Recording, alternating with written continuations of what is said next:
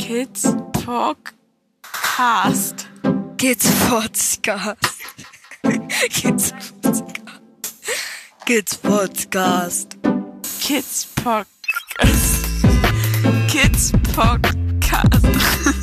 Kids Podcast. Kid Podcast. So.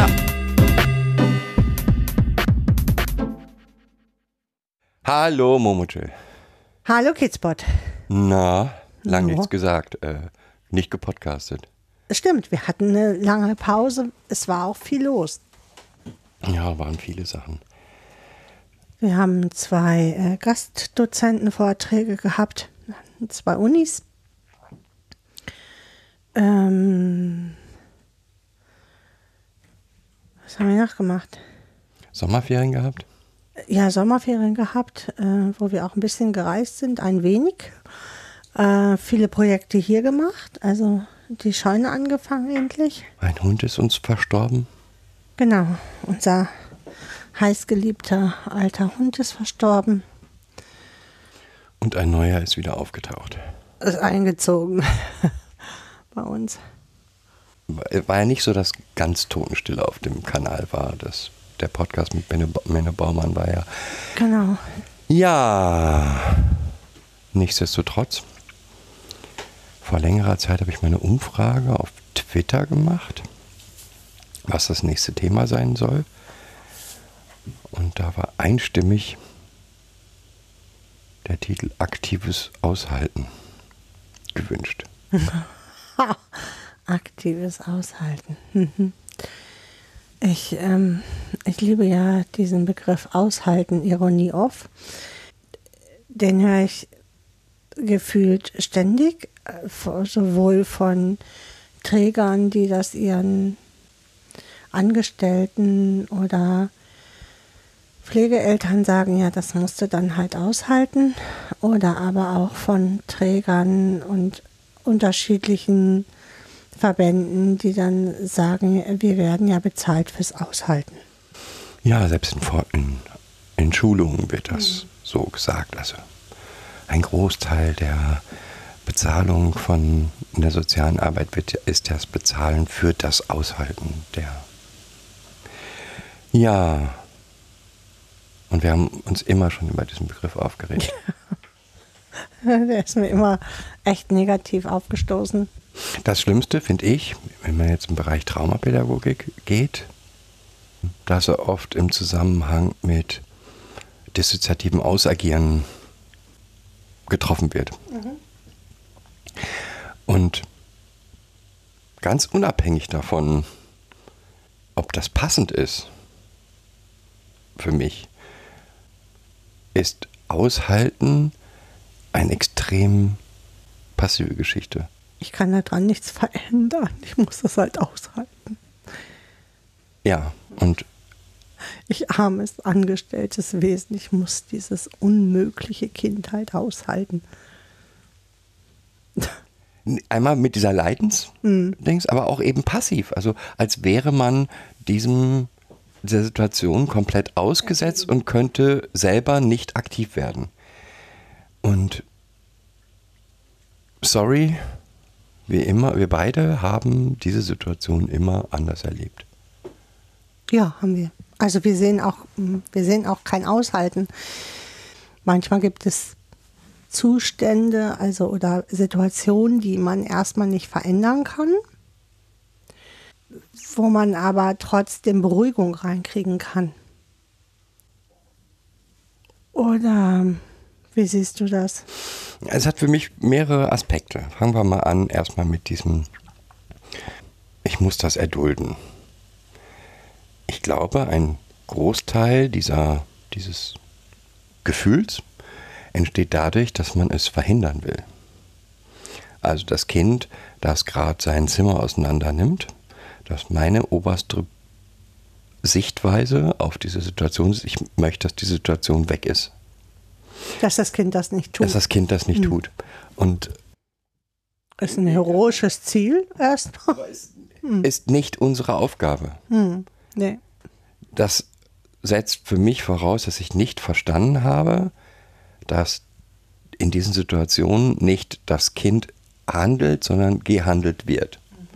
Dissoziation sagt immer eine Abspaltung von Persönlichkeit und Agieren. Irgendwas, also Agieren oder Emotionen oder Wahrnehmung.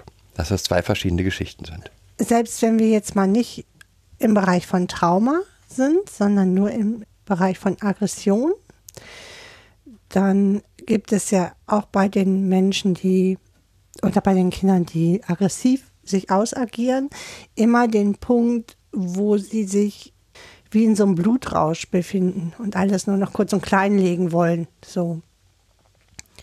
Auch dann handeln sie nicht aktiv. Also sie werden von diesem, dieser Emotion gehandelt. Wenn man das erstmal für sich wahrgenommen hat, dass es da nicht darum geht, das zu verhindern, dann geht es ja eigentlich darum, zu signalisieren, ich bin da, ich höre dich, ich bleibe auch bei dir, auch wenn du so bist, wie du gerade bist. Ich bin für dich da.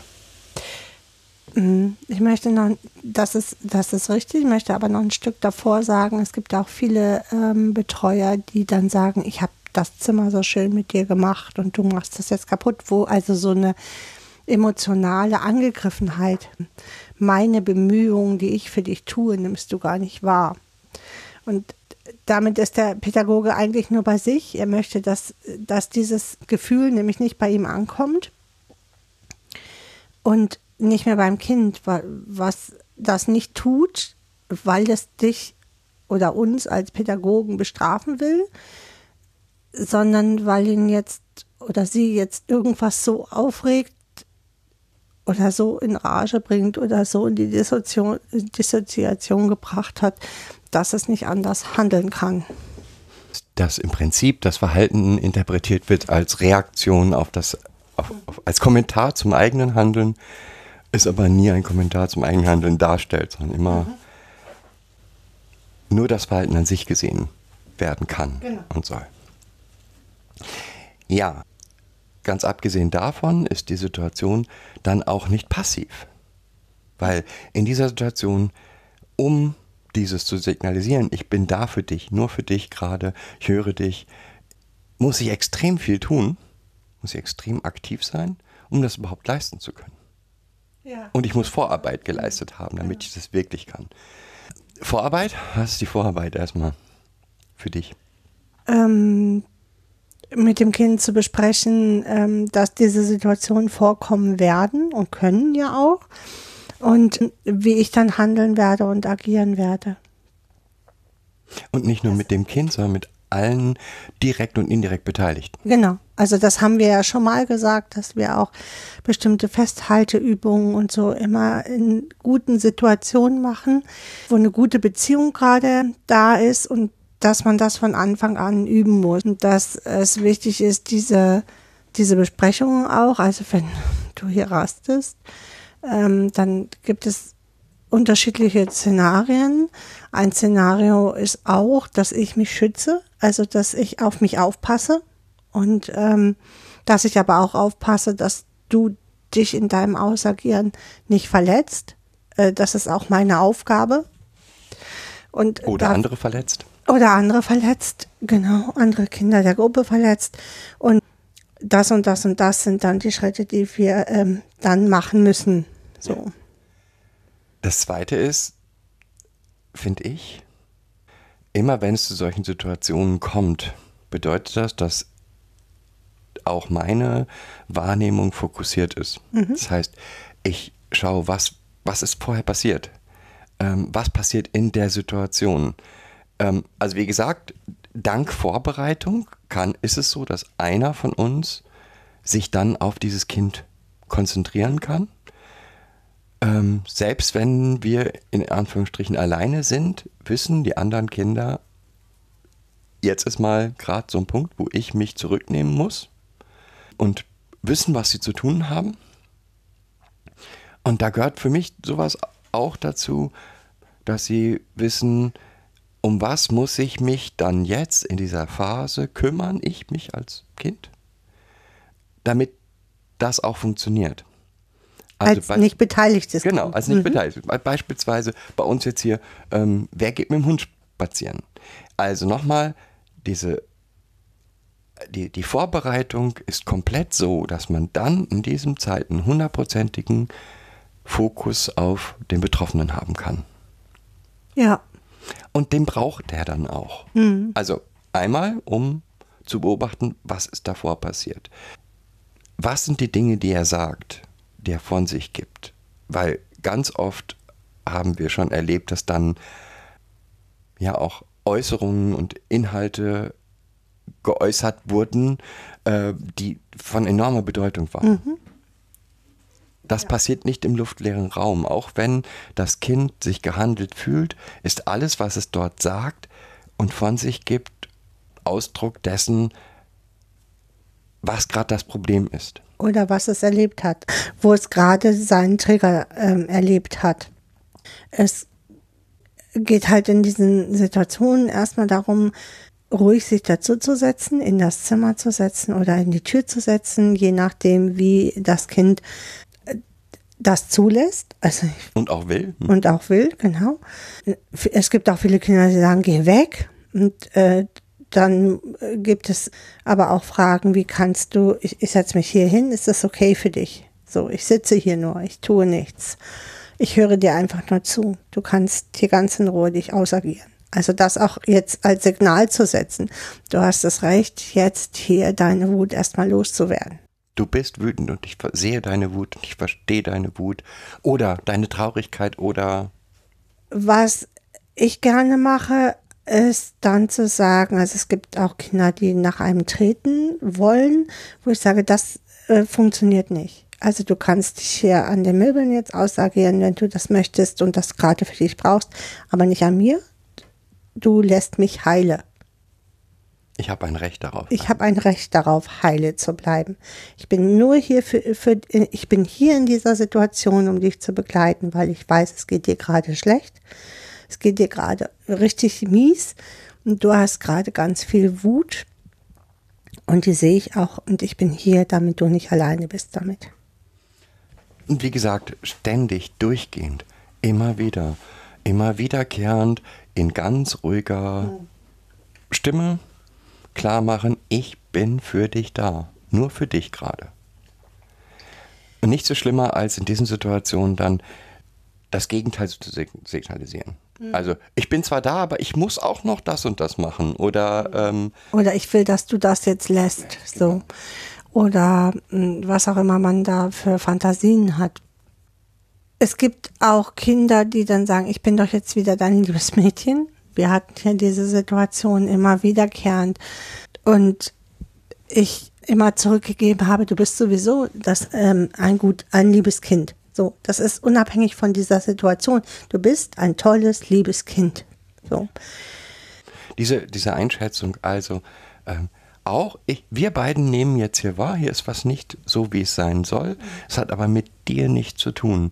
Wir mögen dich trotzdem. Ähm, wir hören dich. Wir, nehmen, wir hören jetzt deine Wut, aber wir hören, wir wissen, dass du trotzdem Das hat mit dir als Person nichts zu tun. Das ist zwar das, was du jetzt hier ausagierst, aber es ist ähm, keine Charaktereigenschaft von dir, dass du das hier jetzt tust. Hinzu kommt, dass, also es ist, geht jetzt auch nicht darauf, darum, durchgehend auf das Kind einzuquatschen, sondern wie gesagt, es ist, ein- ich bin da, um das mit dir durchzustehen. Ich bin da, um für dich da zu sein. Und ich bin aber auch da, dass hier nichts zu Schlimmes passiert. Also, dass du niemanden verletzt, dass du dich nicht verletzt. Dass du nicht aus dem Fenster springst oder was auch immer. Genau. Und diese, diese Situation als passiv wahrzunehmen, also ich habe das Gefühl, ich, ich persönlich hatte nach solchen ähm, Situationen das Gefühl, viel aktiver kann man gar nicht sein als in diesen Situationen. Hinzu kommt, dass es damit ja nicht beendet ist. Ich glaube, dass ganz viele das als passiv sehen, weil sie es immer als Angriff gegen sich sehen. Also ich muss hier was aushalten. Es geht um dieses, ich will das verhindern. Also sie wollen die Situation nicht haben. Wir wollen die auch nicht haben. Wir sind auch nicht begeistert, wenn ein Kind ähm, sein Zimmer auseinander nimmt. Das heißt aber nicht, ähm, dass wir, äh, also wir, wir, feiern das nicht und sagen, super, endlich mal wieder ein Zimmer, was kaputt gegangen ist. Mhm. Aber wir wissen, wir können es nicht stoppen. Mhm. Und dann gar nicht in dem Moment. Also, in, genau, nee, genau darum geht es. Wir können es in diesem Moment nicht stoppen. Ja.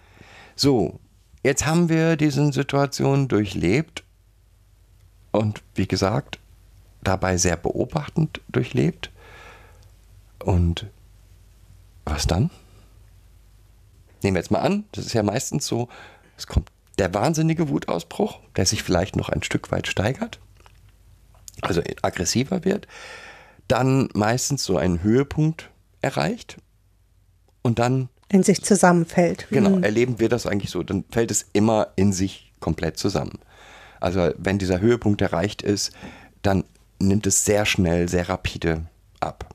Das mhm. heißt nicht, dass es wieder auf Null ist, sondern bleibt ein, äh, eine, eine erhöhte Erregbarkeit. Und Erregung äh, bleibt zurück. Ja, und dann? Äh, dann geht es erstmal darum, Ruhe reinzukriegen.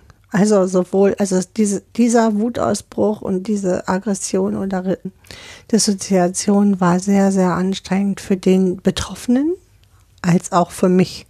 Hm. So weil dadurch, dass ich so aktiv bin und auch zuhöre und auf die, die Dinge versuche wahrzunehmen, die drumrum sind noch, die das Kind jetzt gefährden könnte oder ähm, wo es mich gefährden könnte oder andere gefährden könnte, ist das eine übererhöhte Aufmerksamkeit von mir. Und ähm, die muss sowohl, also erschöpft es mich ohne Ende, als auch das das Kind oder den Jugendlichen. Mhm.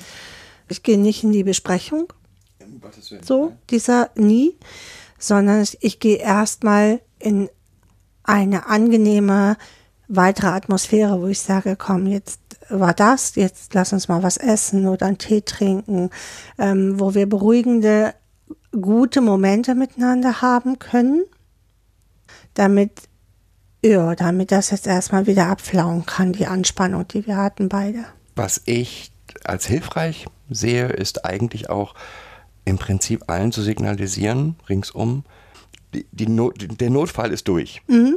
Ähm, weil auch das, das wieder Zurückkehren der anderen, die sich irgendwie in ihre Zimmer verkrochen haben oder so, hilft ein Stück weit, die Situation zu entspannen. Ja, und die anderen sind ja auch angespannt. Also die sind ja selber auch, selbst, selbst wenn sie in ihren Zimmern sind, hören sie ja das Geschreie und Ausagiere des Kindes und sind selber angespannt ohne Ende und brauchen auch das Signal der, der Entwarnung und brauchen genauso Erholung und Ruhe wie alle anderen. Also wie der, wie der Akteur auch und mhm. ähm, ich. Ja, dann erleben wir immer ein total, wie du es auch schon gesagt hast, erschöpftes, ausagiertes Kind mhm. was immer noch in der, in der Anspannung ist, was sich häufig, egal was, was du gemacht hast, schuldig fühlt, mhm. ähm, schlecht fühlt. Ähm, ja, ich glaube, die Schuld, die trägt eine ganze Menge. Also dieses schuldig fühlen, ich habe etwas gemacht, was ich im Normalfall nicht mache und ich habe ganz viel kaputt gemacht und jetzt gibt es bestimmt gleich Schimpfe. Also da kommt ja auch wieder so ein, so ein Hintergedanke, ne? so eine, ja genau, ähm, so reinszenierende Gedanken mit dazu, wo es ähm, auch um vorher erlebte Kontexte geht. Und sie ja auch immer mit dem Schlimmsten rechnen. Also äh, jetzt ist sie zwar so ruhig, aber gleich kommt, kommt die Strafe oder gleich kommt das Donnerwetter so. Ne? Ich glaube auch einfach, dass das Notfallprogramm noch so hoch an, in Anspannung ist. Das ist ein Notfall und da ist noch massive Aufregung im System. Genau, es ist ganz hoher Adrenalinüberschuss äh, noch und äh, im Körper, der auch erstmal wieder ab, abflauen muss. Und das dauert auch Stunden, bis das äh, ja. sich wieder so. Und dazu gehört für mich ähm, das Verlassen der, der Situation, mhm. ähm, das Beruhigen, das Machen von angenehmen Dingen wie ne, Essen, Tee trinken. Äh, von Alltagsdingen. Von Alltagsdingen. Mhm, Vielleicht sagen, so jetzt gehen wir mal alle raus. Äh, genau. Wir gehen eine Runde spazieren mit dem Hund, der braucht dringend. Also was ich wichtig finde, nie signalisieren, wir machen das jetzt, damit du wieder zur Ruhe kommst, sondern ja, sondern eigentlich mehr so signalisieren, okay, das ist jetzt vorbei. Ähm, der Hund muss dringend raus. Der haben wir jetzt nicht gemacht. Wir gehen jetzt mal eben spazieren. Und dann? Müssen solche Situationen natürlich aufgearbeitet werden. Die erste Aufarbeitung ist für mich, ich muss bereinigen. Das heißt, all die Dinge, die kaputt gegangen sind, alles, was durch die Gegend geflogen ist, alles, was bringe ich wieder in Ordnung. Das heißt nicht, dass das Kind daran nicht beteiligt ist, Ja.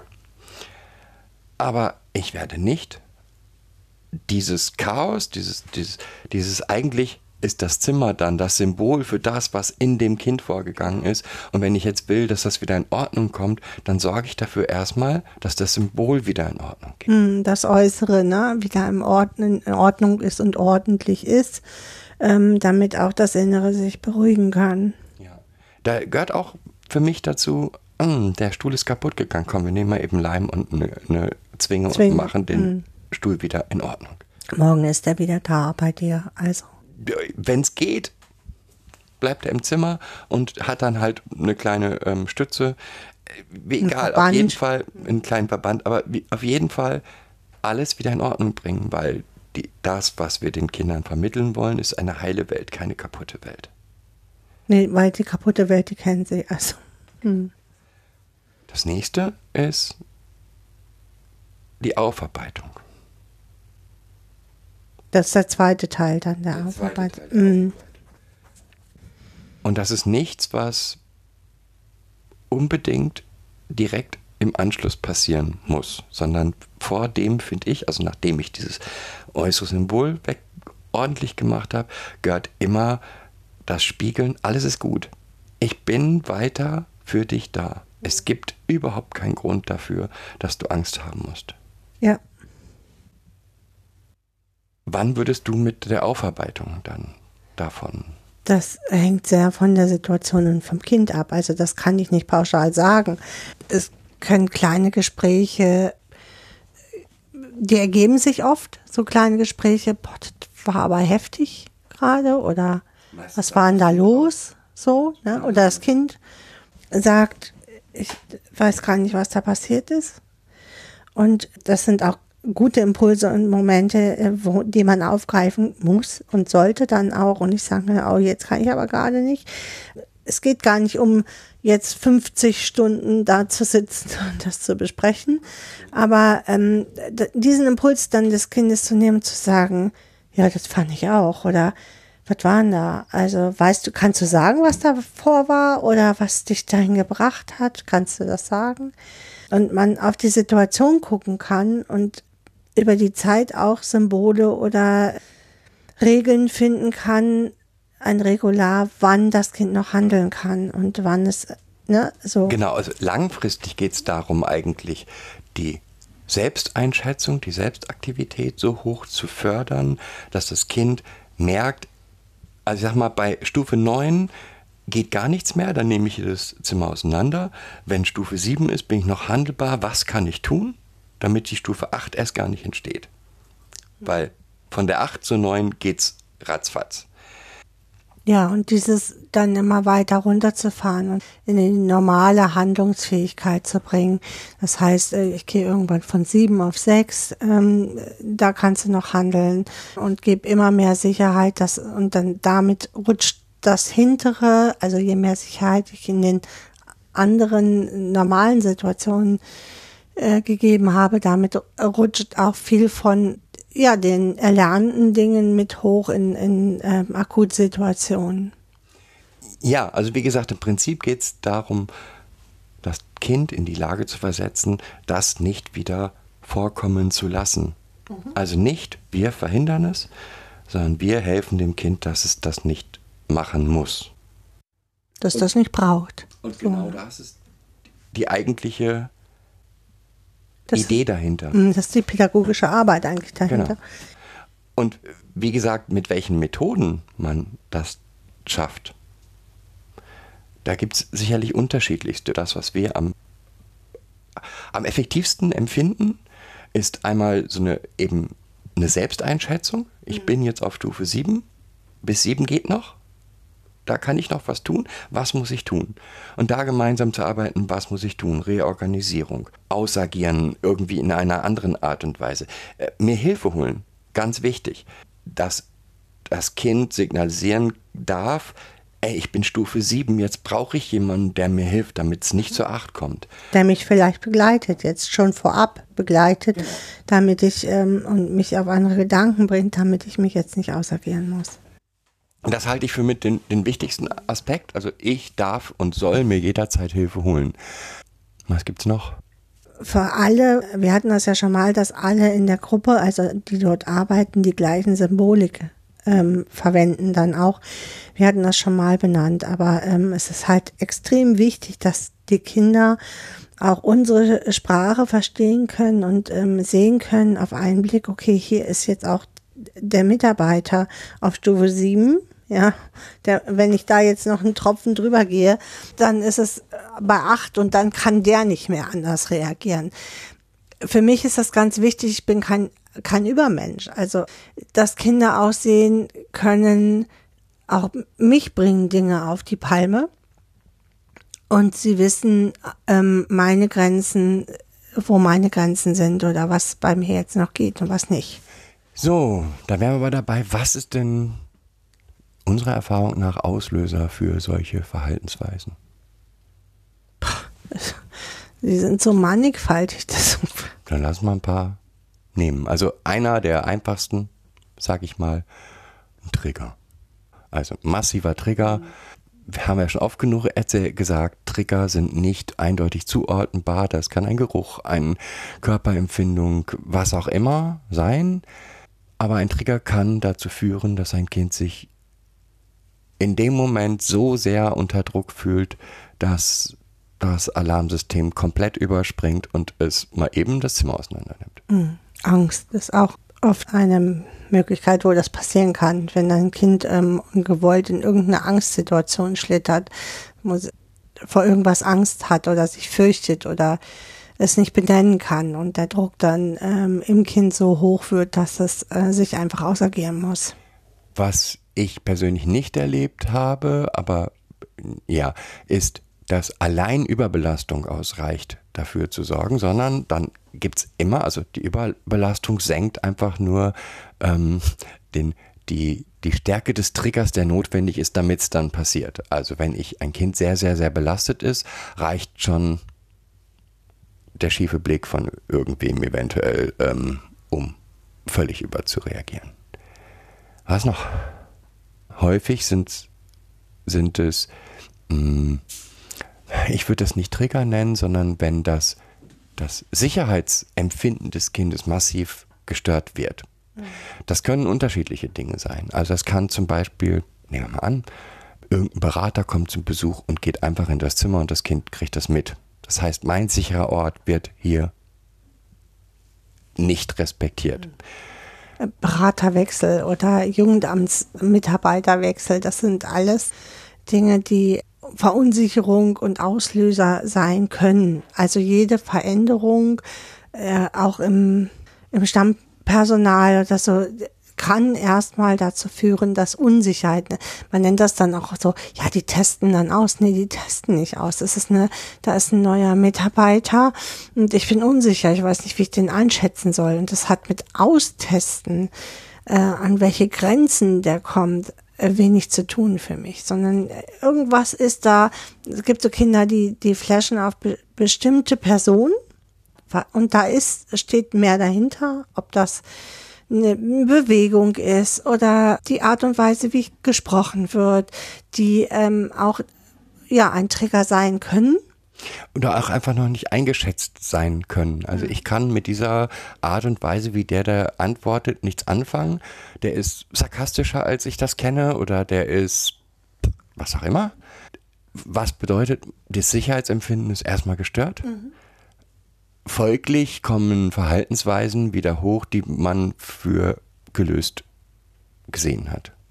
Gehalten hat, ja. Und das ist ja in solchen Situationen ganz oft, dass ähm, dann äh, solche solche alten Verhaltensmuster wieder aufkommen, so, wenn das Kind unsicher ist oder sich unsicher fühlt. Schule kann auch ein Auslöser sein, wenn jetzt gerade so ein Schuljahr neu begonnen hat und viele Lehrer neu sind und ein neuer Stundenplan und ich weiß nicht, was auf mich zukommt und oder auch das Ende von Schuljahren, wo man mitbekommt, dass gute Freunde gehen.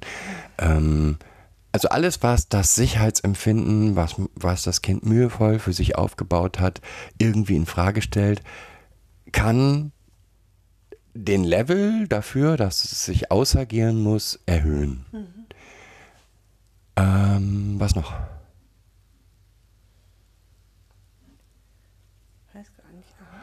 Also was wir ja massiv beobachten, ist der eigene Körper, also ähm, hormonelle Veränderungen bedeuten immer, immer auch, dass da Situationen entstehen, die, mhm. die für das Kind Unsicherheit beherbergen. Und ähm, wenn das eigene Körperempfinden nicht als sicher empfunden wird, wie soll ich dann nach außen hin sicher mhm. sein? Also so Pubertät ist auch immer ähm, Pubertät, also nach unserer Erfahrung auch Menstruation, mhm. Menstruation, ähm, Pubertät sind halt immer auch Faktoren, die Unsicherheit bewirken. Mhm. Und Unsicherheit erhöht den, den allgemeinen Stresslevel. Okay, jetzt haben wir besprochen, was so Auslöser sein könnte, denke ich, oder fehlt noch was? Ich glaube nicht. Und wenn, dann reichen wir erstmal nach, was so Auslöser noch sein ja, kann. Gesagt, also es ist halt so unterschiedlich und so viel. Also, und me meistens kommen wir dann dahinter, dass es äh, wirklich ein Träger oder ein Täterintrojekt war. Es gibt auch viele Täterintrojekte, die Auslöser sind für Ausagieren weil das Kind sich dagegen zum Beispiel nicht wehren kann, gegen dieses Täterintrojekt. Ich, ich esse dann nicht. Oder ähm, sich dann selber mit bestraft und ähm, irgendwann davon so gefrustet ist von diesem Introjekt und so geängstigt ist, dass es sich ausagiert. Mhm. Welche Form des Ausagierens kennen wir denn? Ja, das ganz klassische, ich schlag alles kurz und klein aber auch äh, das völlig in sich zurück ziehen und erstarren. Also und äh, die Zwischenform davon. Ich, ich spreche undeutlich, ich ähm, kann gar nicht mehr antworten. Also all diese Zwischenformen, die es dann bis zum fast schon katatonischen Zustand bringt. Kann aber auch einfach ein plötzliches, einfach nur verbales Ausagieren sein. Hm. Also ähm, das Kind, was nie immer nett zu jedem ist, dass dann plötzlich alle als Fotze, Schlampe, äh, was auch immer. Was benennt. dann sehr für eine Inszenierung spricht, aber. Ähm, selbstverletzendes Verhalten ist in vielen Bereichen ein, ein Teil davon. Mhm. Und auch da in allen Ausprägungen von Ritzen über ähm, sich die Finger einklemmen, über die Treppen runterfallen. Wimpern ausreißen, also, Augenbrauen ausreißen. Ähm. Sich massiv kneifen. Mhm. Was würdest du denn da dagegen setzen? Weil das jetzt nichts, also auch da begleitet, begleiten und ich bin da für dich. Ja, äh, da geht es natürlich auch immer auf, äh, darum, andere Skills zu finden und erstmal aufzuklären mit Psychoedukation, was da gerade passiert aber auch, dass das Kind damit nicht alleine ist, also dass es viele Kinder gibt, die sich auf diese Form ausagieren. Ich arbeite hier auch immer mit Bildern dann, also gerade wenn es ums Ritzen geht. Ich arbeite dann aber auch mit Fotografien, also gerade was so ähm, Augenbrauen und Wimpern ausreißen äh, äh, angeht, weil ich jetzt nicht sehen kann, ob eine Wimper mehr oder weniger ausgerissen ist. Ich kann das nicht verhindern. Ich verbinde die Sachen ganz liebevoll, mal da ein Schmetterling drauf oder wenn das Kind das möchte, natürlich nur. Und arbeite aber viel über andere Skills. Also ähm, das heißt über Eis oder über ähm, Chilis. Und, und ja, so. genauso wie bei dem anderen Verhalten. Wo gibt es den Punkt, wo du noch was dagegen setzen könntest? Also bei neuen wissen wir beide, du kannst dann nicht anders als das tun, was du tust. Aber wo ist die sieben? Lass uns gemeinsam die sieben finden, wo du noch agieren kannst und was könntest du dann tun? Statt. Damit wir erst gar nicht zur neuen kommen. Wie gesagt, es, ich bleibe dabei, das Wichtigste ist, wenn du Hilfe brauchst, ich bin für dich da, immer für dich da. Und sei es mitten in der Nacht, sei es wann auch immer. Dieses Signal und dieses, Wobei das in der Pu Pubertät echt schwierig ist, weil halt einerseits ich kann das selbst lösen und ich will meine Probleme auch selber lösen. Ich will die selber lösen. Ich brauche niemanden dafür, der mir da hilft. Oft einem Fragen dann entgegenwirkt und dagegen steht. das ist schon klar. Also es ist immer ein, aber Mhm. ja. trotzdem das Kind, was frühzeitig lernt, du kannst mich auch nachts wecken, wenn's, wenn, ähm, wenn du wirklich Hilfe brauchst, oder wenn du nicht, wenn du wirklich, sondern wenn du Hilfe brauchst, da kannst du mich jederzeit ansprechen und jederzeit wecken. Das wird in der Pubertät versuchen, es selber zu lösen, aber im Hinterkopf bleibt. Mhm. Wenn ich nicht mehr weiterkomme. ob Dieser Anker ist halt gesetzt. Der ne, Anker ist gesetzt, ob Mhm. es das dann tut, ist eine andere Geschichte. Aber es ist unsere Aufgabe, diesen Anker zu setzen, auch für die Zukunft. Weil das ist das, was wir aus der ganzen Situation lernen, ist, bei neun ist no way. Es gibt, wir müssen hin, verhindern, dass es zu neun kommt, bis zu sieben. Also nicht wir, das Kind Ja, muss ja. lernen, das zu verhindern. Genau. Na, bis zu mhm. sieben ist okay. Die acht ist schon zu viel. Ja? Ja, oder die sechs ist manchmal schon zu viel. Also je nachdem, ähm, worum es sich handelt, äh, kann, kann schon die, ja auch die kleinste Belastung ähm, eine neun auslösen. Also wie gesagt, das ist das, aber das ist das Wichtigste, dieses, diese Selbstwirksamkeit zurückgeben und mit dem Kind besprechen, das, was dir da passiert ist. Das ist erstmal, also in psychoedukativen Prozessen erklären, wenn du bei der Neuen bist, hast du gar keine Chance dagegen was zu tun. Also lass uns mal gemeinsam gucken, wie kriegen wir dich von der sieben auf die sechs, oder? Und woran erkennst du die sieben? damit es erst gar nicht. Und was können wir tun, damit du vielleicht schon bei der 5 anfängst? Dir Gedanken zu machen. Gedanken zu Mhm. machen, was brauche ich? Also beispielsweise ähm, finde ich total bemerkenswert, wenn ein ähm, Kind einem mitteilt, in welcher Weise auch immer, boah, Schule ist gerade richtig anstrengend. Das ist ein Signal an uns. Okay, Schule ist gerade richtig anstrengend. Wo würdest du es einschätzen? Also wo bist du?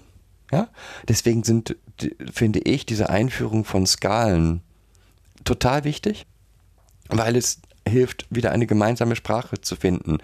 Wenn ich unsere Kinder anspreche, auf sieben wissen sie, was gemeint ist. Die wissen dann, das ist noch nicht so, dass, es, dass ich nicht mehr handeln kann. Da ist auch noch ein Stückchen Platz, aber es ist schon so, dass ich stark belastet bin. Ja. Oder ähm, ich habe das Gefühl, dass die Eisprinzessin gleich kommt. So, ne? Und das gilt dann für jüngere Kinder, wo man halt die noch nicht so gut mit Skalen arbeiten können. Und wo wir echt gute Erfolge mit Vergleichsbildern gemacht haben. Ne? Also was passiert denn, wenn, wenn du auf neun bist? Wie fühlst du dich dann? Ja, dann bin ich der Roboter, der auch nichts mehr fühlt und wo ich nur noch draufklopfe. Und dann kann ich äh, fragen, wie nah ist der Roboter denn? Welche Teile schon angebaut? Genau. So. Und das, das ist immer sehr hilfreich, weil das Kind auch direkte Bilder dazu hat, äh, zu diesem Roboter zum Beispiel. Und ähm, ich mit ihm über diesen Roboter reden kann und nicht über das, was passieren wird. So, Das ne? ist wieder, Externalisierung ist total wichtig hier in diesem Schritt. Ich würde aber nochmal, also baut mit den Kindern richtige Schieberegler. So ein Holzregler, den man irgendwie, oder, also was man, was total hilfreich ist, ich weiß nicht mehr, wo wir es herhaben. Es gab mal aus irgendeiner Elektronik so Schieberegler, die wir dafür aufbewahrt haben, die man dafür verwenden konnte. Also irgendwas, was man verschieben kann, wo man Symbole dran malen kann. Kind, was von für, für den da dieser Roboter das ist, mit dem kann man eine Geschichte super gut erzählen. Von dem Roboter, der sich immer einen Teil mehr anzieht, bis er ganz geschützt ist und dann haut er drauf. So, dann kann man sagen hier ähm, die Brustplatte, die hast du aber schon angelegt. Das ist dann die, ja, die Stufe.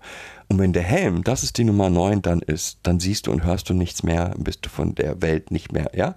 Also es dem Kind so gut wie möglich zu er erklären, was da eigentlich passiert und was wir eigentlich von ihm wollen, nämlich nicht, wir wollen nicht, dass du das tust, sondern wir wollen dir helfen, dass du es nicht tu, dass du da nicht hin musst. Genau, und dass, ähm, dass es dir dann nicht so schlecht geht. Also dieser Beschämungsfaktor im, im Anschluss dieses Außergehens, deswegen, das ist mir so wichtig, ist so immens. Also die Kinder schämen sich auch so immens dafür. Die haben Schuldgefühle, äh, über die sie wieder wütend werden. Und das wird ein un, also ein vicious circle. Also, weil sie wollen das ja nicht. Also es ist nicht etwas, was sie jetzt gerne machen, um dich zu ärgern. So, ne? Ist immer das, was man, was man erzählt bekommt, ja?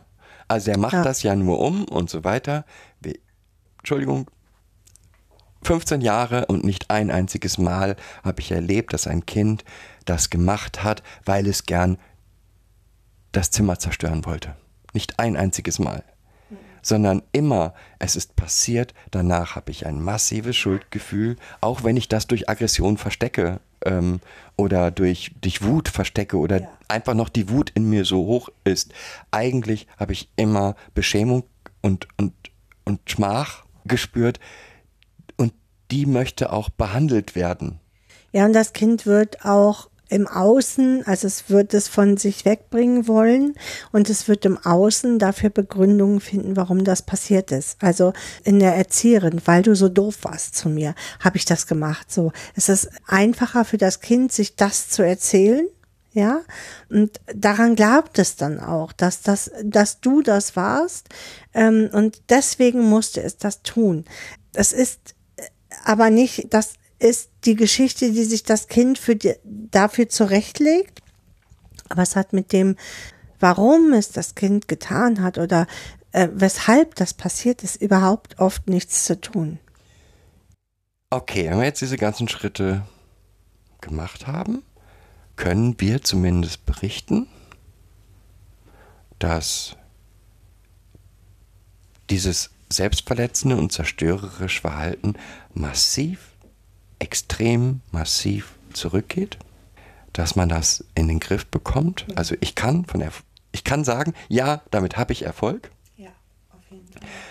Was nicht heißt, dass es nicht wieder aufkommen kann. Oder nicht nochmal passiert. Also, aber die ähm, Intensität und die Häufigkeit nehmen äh, in der Regel deutlich ab. Nicht in der Regel, die nehmen Nee, deutlich ja. ab, wenn man Mhm. das so macht, wie wir es gesagt haben.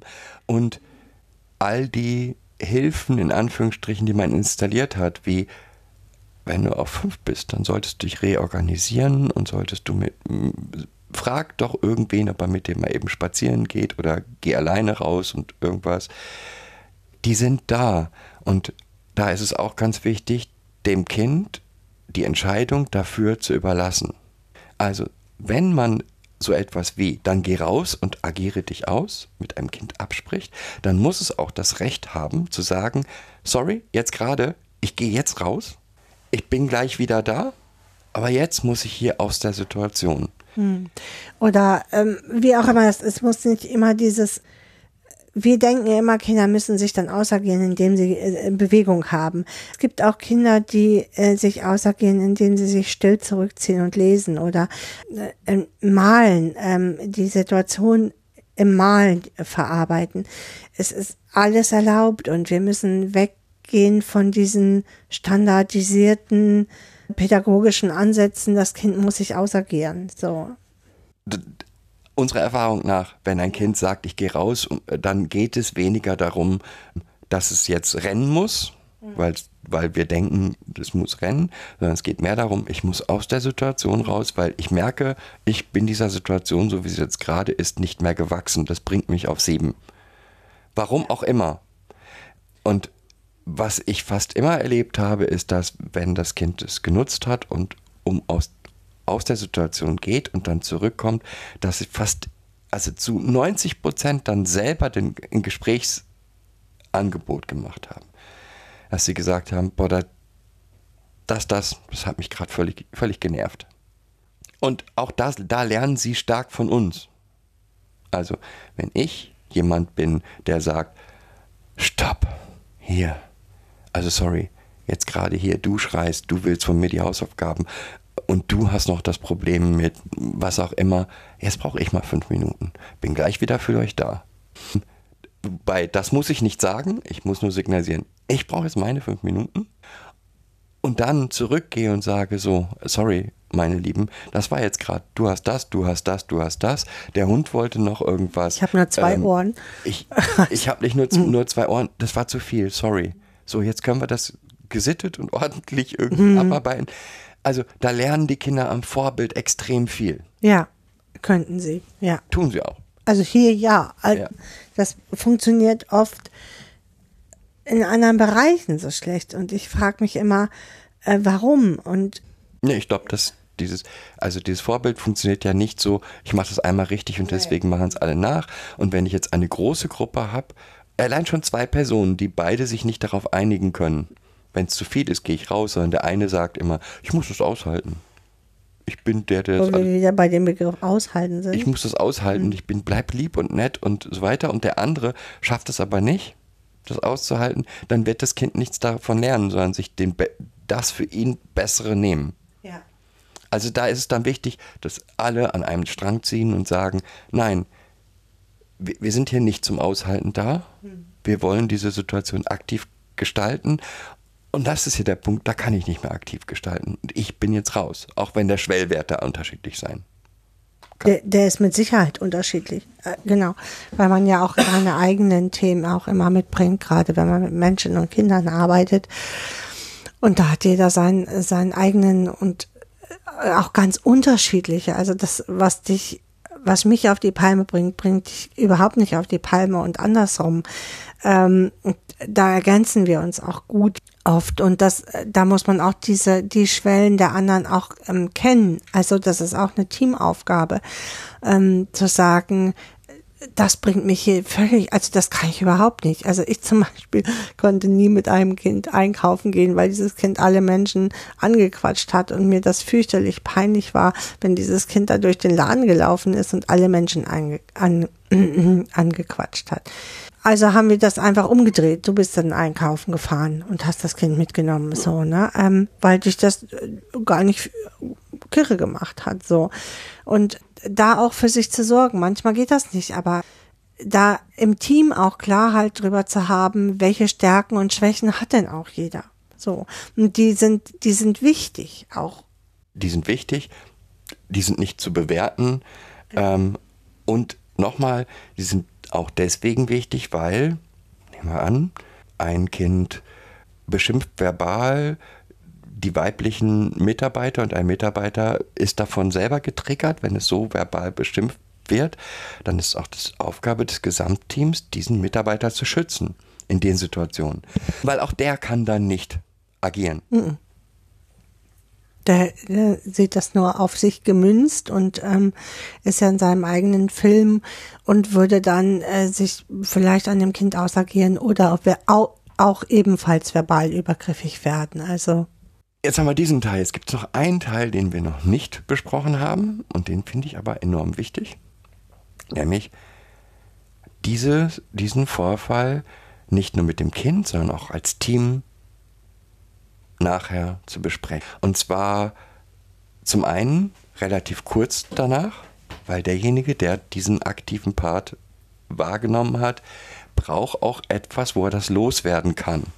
Es ist, und dann möchte ich möchte ich betonen, es ist eine extrem anstrengende, emotional anstrengende Situation und für die muss man einen Weg haben, die loszuwerden.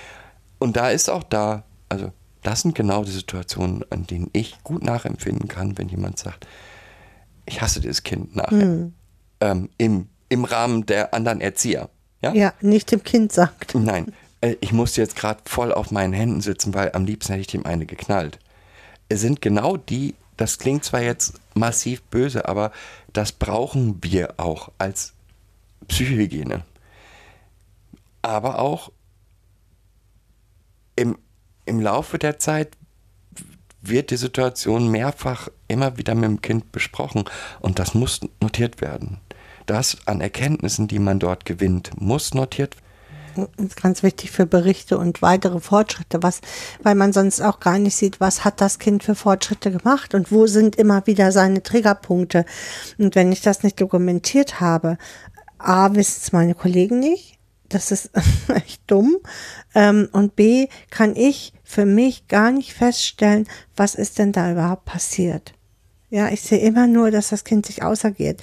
Aber vielleicht ist es vorher schon bei einer knarzenden Tür in die Luft gegangen und jetzt geht es nur noch in die Luft, wenn die Tür ins Schloss fällt. So. Ja, ist jetzt ein also, Beispiel, aber da, da, hm. sind Veränderungen zu sehen. Hm. Oder am Anfang passiert das täglich, alle zwei Stunden. Nach zwei Wochen ist es nur noch täglich. Aber wir nehmen dieses nun nicht mehr alle zwei Stunden, mhm. sondern nur noch einmal pro Tag. Nehmen wir trotzdem genauso wahr. Also nehmen wir nicht wahr, weil mhm. es ein ganz langsamer Prozess ist und da ist es ganz wichtig für sich zu notieren. Nicht, nicht um irgendwie einem, einem Ordnungssinn nachzukommen, sondern einfach um für sich eine konkrete Evaluation da auch machen also, zu können. Und wenn es nur um Striche, ne, also. Wie oft es passiert, ähm, in welchem Zusammenhang pass passiert ist. Ähm, das ist eine Information, die man bei jedes Kind haben sollte. Wenn das gerade mhm. super Thema ist, haben sollte. Ja. Für mich gibt es aber doch ein anderes Thema dazu. Also, weil wir das Thema aushalten müssen, ähm, so haben. Und ich glaube, dieses Aushalten müssen hat auch eine gesellschaftliche Komponente, dass äh, Gesellschaft auch von dir erwartet, wenn du dich um diese Kinder, Kinder kümmerst, das auszuhalten. Schließlich will es auch keiner aus der Gesellschaft sehen. Ja, das ist richtig. Das ist dieses Stück weit. Wir geben dir ja Geld dafür, damit du uns den Blick davor. Genau. Ähm, und das damit du uns das verschonst, also davor verschonst. Genau. Und ähm, nö, auch da gehört, deswegen gehört das auch für mich, finde ich, in die Berichte. Ähm, ja, ich, ich, wir laufen nicht durch die Gegend, erzählen heute 27 Ausraster in der äh, Gruppe. Darum geht es nicht, dass wir der Gesellschaft diesen Spiegel wieder vorhalten, nein. Aber an die Stellen, die, die eng mit uns zusammenarbeiten, müssen wir spiegeln. Ja, wir müssen nicht nur spiegeln, wir müssen auch erklären. Es ist unsere Aufgabe, das zu erklären, weil viele auch gerne äh, weiterhin die Augen verschließen möchten. Also äh, wo es ja auch immer zu Fragen kommt, was ist das immer noch da? Also wo ich so denke, ja, hallo, was hast du denn erwartet? Es wird auch immer da sein, aber das Kind kann damit besser umgehen. Also hier geht es nicht darum, ich mache hier nicht heile, satt und sauber, sondern ich bringe dem Kinder, den, den Kindern und Jugendlichen hier Möglichkeiten bei, mit diesen, genau diesen Dingen le leben zu können und dafür Handlungsmuster zu haben. Und mehr mache ich gar nicht. Ja. Also ich mache hier niemanden heile. Das ist auch nicht meine Aufgabe. Ich, ich habe hier keinen Bausatz, wo ich irgendwie mal ein paar Teile austausche und dann funktioniert das Kind schon wieder. Du guckst mich hier jetzt gerade an, als ähm Wieso gibt's gibt's nicht den Lego-Bausatz für das komplette Kind? ja, ja, genau. Also das äh, möchte ich auch noch mal so sagen, weil wir sind, wir werden nicht dafür bezahlt, auszuhalten oder äh, das von der Gesellschaft fernzuhalten, damit ähm, wir diese vergessenen Kinder ähm, nicht der Gesellschaft vorführen. Ja? Wir werden überhaupt nicht für die Gesellschaft bezahlt, genau. sondern wir werden für die Kinder bezahlt. Und das ist auch eben Teil des, des, der Grundlage, Grundlagen. Nochmal, ich erkläre mache Psychoedukation dem Kind, damit es selber selbstwirksam werden kann, aber ich mache auch Psychoedukation dem Lehrer gegenüber, der dann das Verhalten ähm, erlebt und völlig konsterniert ist. Ja, und äh, will, dass das Kind sich verändert. Und ja, da kann dem ich Arzt sagen. gegenüber, dem Jugendamt gegenüber, jedem Menschen, der mit diesem Verhalten konfrontiert ist, weil nur wenn die Umgebung es versteht, kann das Kind sich darauf verlassen, dass es angemessen versorgt wird, also egal und lernen kann, egal in welchen Kontexten sich das Kind äh, bewegt, braucht es den Hinterhalt und ihren, den, den Rückhalt von den Pädagogen. Und damit die Pädagogen das erklären, das Kind erklären können. Damit muss ich mich aber aktiv mit dem Kind auseinandergesetzt haben. Und ich muss verstanden haben, warum dieses Kind in den und den Situationen ausrastet. Das muss ich verstanden haben. Ja. Ja. Ich finde, wir haben Ja, äh, ähm, ja, ziemlich umfassend. Und nochmal, wenn mir noch einer kommt mit, wir werden fürs Aushalten bezahlt. Nein, werden wir nicht.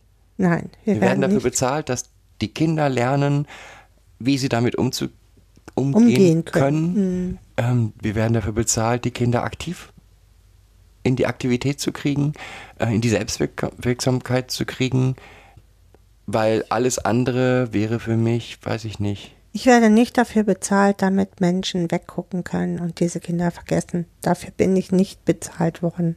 Genau. So, und ähm, das ist mir ein Anliegen, das äh, allen Menschen auch mitzuteilen. Und das sollte eigentlich jedem Pädagogen ein Anliegen sein.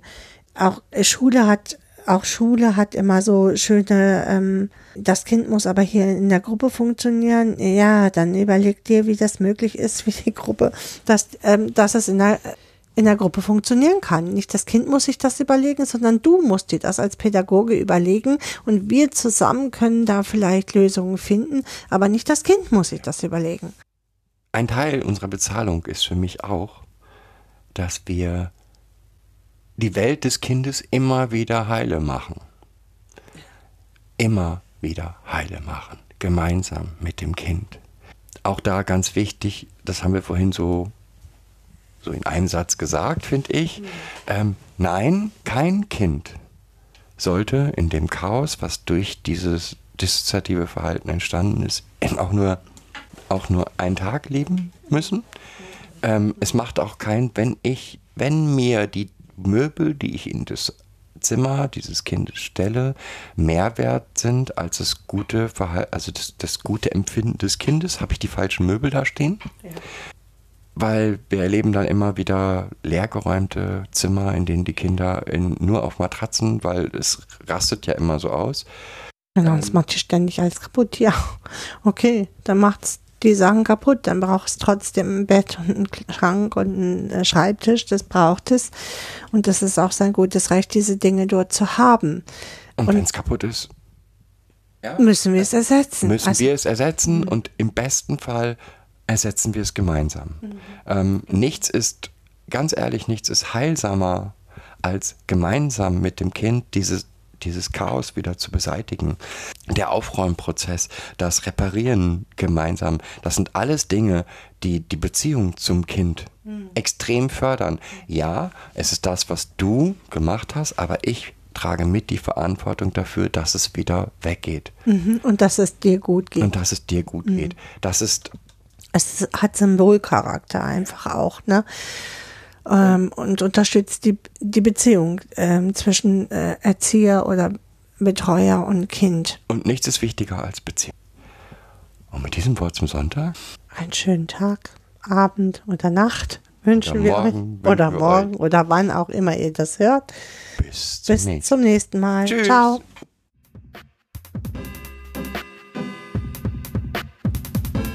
Das war eine weitere Folge Kids Podcast. Danke fürs Zuhören. Show Notes und die Möglichkeit zu Kommentaren unter kidspodcast.de. Anregungen, Ideen und Feedback per Mail an info at kidspodcast.de oder per Twitter an kids-pod. Wenn euch diese Episode gefallen hat, empfehlt sie weiter oder gebt Bewertungen in iTunes oder anderen Podcast-Portalen ab.